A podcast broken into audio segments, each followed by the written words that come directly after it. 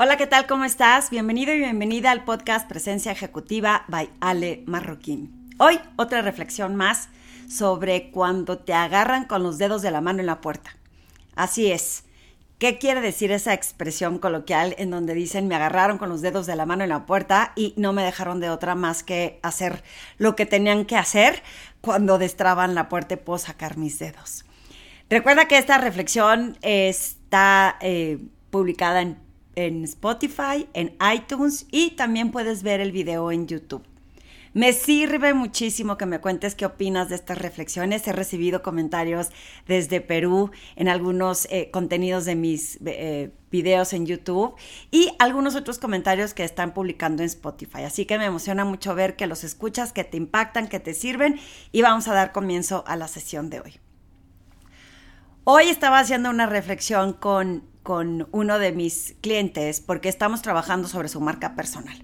Y en esas exploraciones que me estaba, eh, fue estos mejores alumnos porque tienen muchos cuestionamientos, me preguntaba que cómo es que yo decidí salirme del medio financiero, si ya me había logrado reinventar o redefinir cuando decidí salirme del medio financiero y poder entrar a, al mundo de ser emprendedora como consultora en presencia ejecutiva.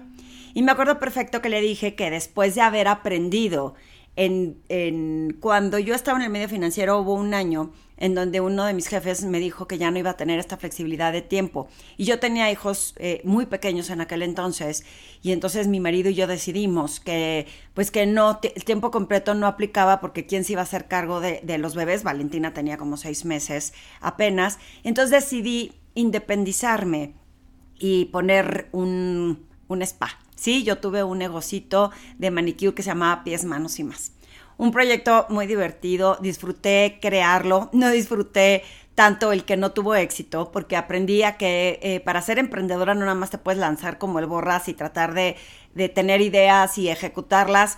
Y por una sinfín de situaciones lo tuve que cerrar, pero como habíamos invertido dinero, pues me sentía muy comprometida desde con mi marido hasta conmigo misma de que este dinero invertido pues lo tenía que recuperar. Entonces, cuando levanto la mano para volver a regresar al medio financiero, en, eh, en, la empresa en la que había estado antes de salirme, me, como que no me pelaron, porque estaban haciendo unas negociaciones de comprar unas empresas y la verdad es que no me pusieron atención. Pero como yo tenía urgencia de regresar a trabajar, uno de mis mejores amigos me dijo, oye, ¿por qué no te vienes a la empresa donde yo estoy? Y aquí seguramente va a haber eh, oportunidad. Y fíjense lo que es que te agarren con los dedos de la mano en la puerta. En mi desesperación por querer recuperar el ingreso, confiando en que yo iba a poder eh, volver a, demostrar esa experiencia que tuve, pero dejando de creer en mí misma, acepté, no, no es cierto, no acepté. Cuando me preguntó cuánto quieres ganar, yo le dije, no sé cuánto me quieres dar. O sea, lo que sea, yo te voy a demostrar. Primer error de mi parte, porque no me di valor. Como me agarraron con los dedos de la mano en la puerta y yo tenía mucha necesidad de volver a tener ingreso, este jefe que tuve, pues me pagó, la verdad, muy por debajo de lo que yo me merecía. Y luego me costó trabajo en el tiempo lograr que él decidiera pagarme más, que ese es el típico error, sobre todo cuando también eres emprendedor, que con tal de aceptar una chamba, te bajas de precio y dices, bueno, te voy a cobrar barato para que veas mi trabajo. Luego subirle el precio a, ese, a esos clientes se vuelve súper difícil, porque dicen, si ya me ofreciste esto por este precio, yo no te quiero pagar más. Y la gente no, no aprende a valorar lo que estás haciendo porque tú mismo no te valoraste. Pasó conmigo, no me valoré y dije, esto es lo que me merezco porque estoy segura que si se lo hubiera dicho me lo hubiera pagado. Pero como yo estaba en modo desesperación, en modo eh, lo que sea, págame, ese, imagínate si tú me estás escuchando y te ha pasado que o, que o que quieres tener el puesto que sea, vas a aceptar el, sueldo que te dan con tal de entrar. Y luego se dice por ahí que con tal de que tengas ya un pie adentro, ya lo demás se vuelve más fácil. En mi caso no se volvió tan fácil, pero tampoco tan difícil. Porque justo cuando entendí que sí había cometido el error yo de aceptar que me pagaran muy por debajo de lo que yo me merecía, cuando se me presenta la oportunidad de regresar a la eh, compañía a la que originalmente, en la que originalmente estaba, cuando me dicen cuánto estás ganando, pues yo decía, estoy ganando lo, lo que debería de ganar, ¿no? Como que ahí sí ya puse, esto es lo que vale mi, mi, eh, eh, lo que yo hago, esta es la experiencia que he tenido y estos aprendizajes valen tanto. Y en esa compañía me dijeron, vente para acá, acá te lo pagamos. Entonces, ahí ya no estaba yo en necesidad, les voy a explicar por qué. Uno, porque si no me quedaba en donde estaba. Si, si ellos querían que yo regresara a trabajar, tendría que ser bajo un estándar en donde fuera un intercambio de valor para ambos dos, no nada más una negociación en donde eh, eh, con tal de que abras la puerta y me dejen de apachurrar los dedos, acepto lo que sea. Ya no estaba en esa situación. Entonces, cuando yo planteo lo que realmente es lo que valía mi trabajo y me lo ofrecen, entonces hubo una negociación en donde ambos ganamos. Yo fui a ofrecer lo que yo sabía hacer para ellos y ellos me pagaron lo que valía lo que yo sabía ofrecer. Entonces, eh, ¿por qué hablo de este tema? Porque esta persona me preguntaba, entonces, ¿cómo lograste redefinirte? Para que no te suceda este tema de que te agarren con los dedos de la mano en la puerta, es bien importante hacer el primer ejercicio de quién eres, cuáles son tus talentos, cuáles son tus valores, qué es lo que eh, te, te qué es, ese valor que vas a ofrecer y que ese valor tiene un cambio monetario. Porque cuando hacemos el Ikigai, cuando empezamos a definir el propósito, que es en qué eres bueno, qué es lo que amas, eh, por qué te pueden pagar y qué es lo que el mundo necesita, Ahí también es bien importante decir, eh, si soy bueno por hacer esto, no es nada más me van a pagar un dineral. Tengo eh, gente cercana que me ha dicho, la verdad es que si no me pagaran tan bien como me pagan, a lo mejor ya no estaría aquí. Entonces ahí no estoy haciendo lo que amo. Y a lo mejor sí estoy haciendo en lo que soy bueno y me pagan muchísimo, pero no lo que amo.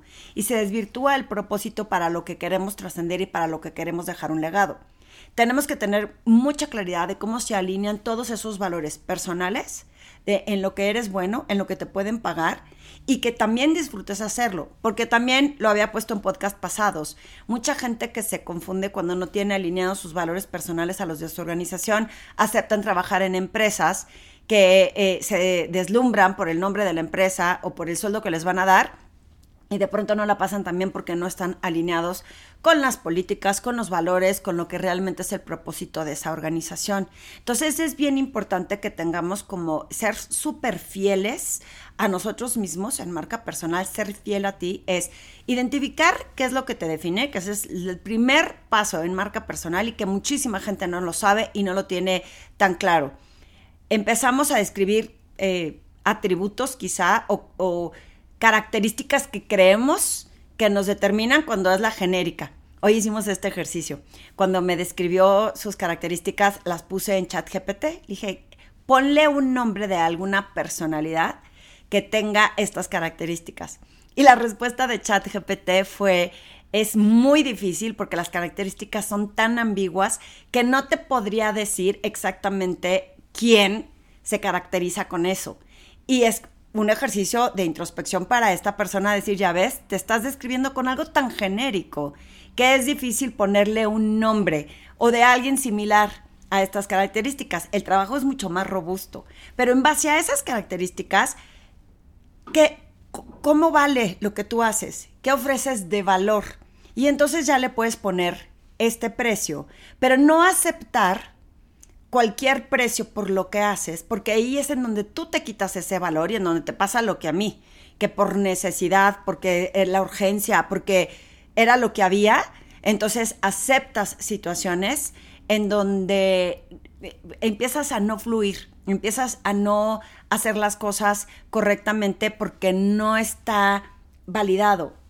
Eh, una de las cosas en las que trato de ser fiel también es no desvirtuar lo que ofrezco, porque si yo ofrezco un precio y le doy valor a ese precio, entonces cuando alguien me dice, híjole, ¿aceptarías hacer esto por mucho menos? Casi siempre digo que no, pero no por el dinero. Es porque no es justo para el cliente que sí paga lo que realmente lo vale y porque si sigo eh, no siendo fiel a lo que digo que vale mi trabajo, entonces esa persona va a decir, oye, ya no te lo voy a pagar porque lo diste por mucho menos precio. Y ese es algo en lo que tenemos que tener cuidado. Me pasó cuando acepté esa chamba, le pasa a muchos emprendedores cuando bajan sus precios con tal de aceptar un trabajo.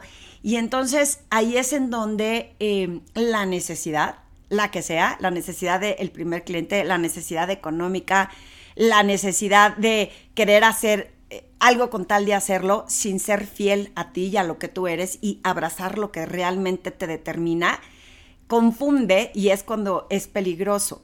Tan peligroso como cuando le subes el valor a lo que haces sin que haya realmente algo que lo respalde. Hay personas que confunden estos términos de ponle un buen precio a lo que haces y cobra eh, basado en, no sé, en la industria. O me decía esta persona también, oye Ale, ¿qué pasa si en eh, veo que hay en otras empresas en donde pagan mejor? Ojo, porque el querer que te paguen mejor tiene que ver con un valor que vas a aportar. Y si el precio que pagan, o sea, que les pagan, es porque hacen el triple de chamba o porque a lo mejor no tiene nada que ver con lo que tú honras, pues cuidado con estar comparando nada más por los precios y cuidado con querer cobrar demasiado sin sustentarlo con valor, porque aquí no se trata de decir, ah, bueno, es que si cobras alto, seguramente es porque es bueno. Y si no lo sustentas con el valor que lo va a documentar, eh, no se trata de cobrar caro por cobrar caro o de cobrar alto, perdón, por cobrar alto, se trata de decir lo vale. Y aquí está el trabajo que sustenta y que comprueba que este es el precio de lo que tengo que ofrecer. Y entonces, eh, tan, tan es un extremo el decir, eh, acepté lo que fuera con tal de tener trabajo, como, y no validarme, y no creer en mí, y no confiar en mis capacidades, tan como querer cobrar por solo por cobrar, como esta persona que dice, a mí pues, no, no, me encantaría trabajar aquí, pero solo por lo que me pagan aquí sigo.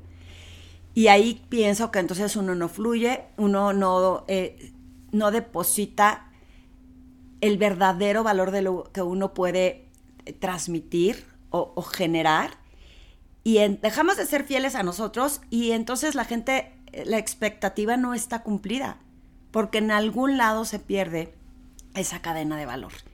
Entonces, ¿qué es lo que sucede cuando tienes los dedos de la mano en la puerta? Es bien importante ser estratégico. Y cuando digo ser estratégico es primero observar cómo te sientes. Eh, recientemente tuve una lección de vida en donde me dijeron, cuando no estás en igualdad de circunstancias económicas no puedes hacer negocio con esa persona, porque eso los va a poner en diferentes situaciones de negociación, de estrategia, y la emoción gana.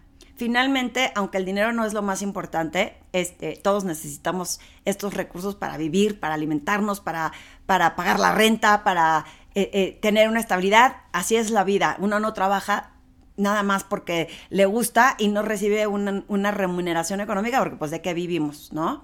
Pero cuando no estás en igualdad de circunstancias te sesgan las emociones. Y esas emociones son las que hacen que tomes decisiones equivocadas. La toma de decisiones cuando estás en situaciones de, riesgo, de estrés, de crisis, son peligrosas si no haces el ejercicio de regular tus emociones, de ver con el la ancho de banda que yo digo, cuál es la claridad de lo que sí tienes opción por tomar decisiones. Eh, cuando tienes esta prisa, ya ven que digo que la prisa no es elegante, entonces cuando tienes como mucha prisa por, tomar la decisión, por aceptar una negociación, por decidir eh, algo basado en tus emociones, puede afectar eh, demasiado en el resultado de lo que obtienes. Entonces, todos estos ejercicios son importantes, hasta lo platicaba con uno de mis hijos.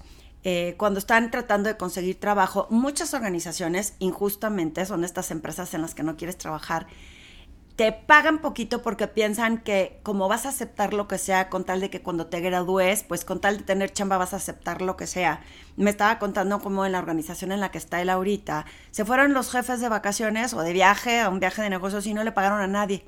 Dice, puedo entender que no se paguen a ellos mismos, pero seguro tienen los recursos que no les importe. Pero muchos de los que estamos trabajando aquí, pues tenemos compromisos pactados para cumplir y resulta que el que no nos paguen, pues nos afecta a esos cumplimientos que tenemos. Entonces le digo, es que el, tema, el problema es que uno lo permita. O sea, tú ahorita estás estudiando y a lo mejor no es tan grave para ti, pero cuando te gradúes, después de estos comportamientos que ha tenido la organización y de los valores que ha demostrado, mal harías en quedarte en esa chamba porque es lo que hay. Vuelvo al mismo concepto de los dedos de la mano en la puerta, que no sea porque con tal de quedarme aquí o con tal de tener chamba voy a aceptar lo que me den y ahí es cuando no somos fieles a nuestros valores y ahí es cuando la gente abusa eh, de, la vulnerabilidad de las personas. lo más importante para el joven que me está escuchando, pero para la persona que siente que está en una gran necesidad económica, si no eres fiel a lo que tú puedes agregar como valor y realmente creértelo y aceptas cualquier cosa con tal de aceptarlo y eso lo juega la mente y las emociones. Es un trabajo que a veces solo o sola no lo puedes hacer. Es importante estar acompañado con alguien que te ayude objetivamente a entender si realmente vas a ofrecer valor, cuáles son los recursos que tienes y que no aceptes cualquier cosa porque tú le estás quitando el valor. Cuando tú aceptas menos de lo que realmente vale, tú le quitas el valor. Fui culpable, caí en la trampa lo hice alguna vez y de ahí aprendí a no volverlo a hacer. Y estuve tentada en hacerlo en ocasiones cuando recién emprendí con tal de que la gente me conociera. Una cosa es invertir y a lo mejor dar pro bono cinco servicios al año en ciertas organizaciones o instituciones y una cosa es decir, es que con tal de tener o con tal de que alguien vea lo que hago, voy a aceptar y no voy a valorar este, mis servicios. A mí me ha funcionado muchísimo cada vez más creer que lo que hago es porque tiene valor y eso es lo que vale como cualquier producto que vas a las tiendas en donde jamás lo ponen en oferta, que ahí yo siempre pongo el ejemplo de Louis Vuitton, jamás te ponen un descuento en Louis Vuitton. Entonces, porque creen que lo vale y que la gente y la gente lo paga. Entonces, cuando tú le quitas valor a las cosas, muchas veces la gente no le da ese valor y entonces luego vienen estas frustraciones. En estas negociaciones es importante eh, ser claro, poner límites, eh, que no tomes decisiones cuando estás en una urgencia o necesidad, sino que te acompañes de gente que te ayude a ver cuál sería el mejor camino y qué es lo que realmente vales. Aunque estés en una situación económica complicada, aunque estés en una situación de crisis complicada, que las decisiones sean tomadas en base al valor que puedes ofrecer. Porque, insisto, eh, la gente aprovecha y toma eh, lo que tú les ofreces como válido y muchas veces injustamente, aunque se den cuenta que tienes más valor, de todos modos te pagan menos. Entonces, eh, todas estas decisiones, desde conseguir tu primer trabajo, tu primer proyecto, desde cuando estás en necesidad económica, ni tampoco volarte la barra de cobrar lo que no vale, con tal de decir, voy a hacerle caso a Ale Marroquín y entonces ahora voy a cobrar más alto, pero no está validado, sustentado por algo que, que lo amerite, como por aceptar lo que sea con tal de tener eh, eh, un proyecto en puerta, porque eso es tú mismo quitarte el valor. ¿Qué opinas?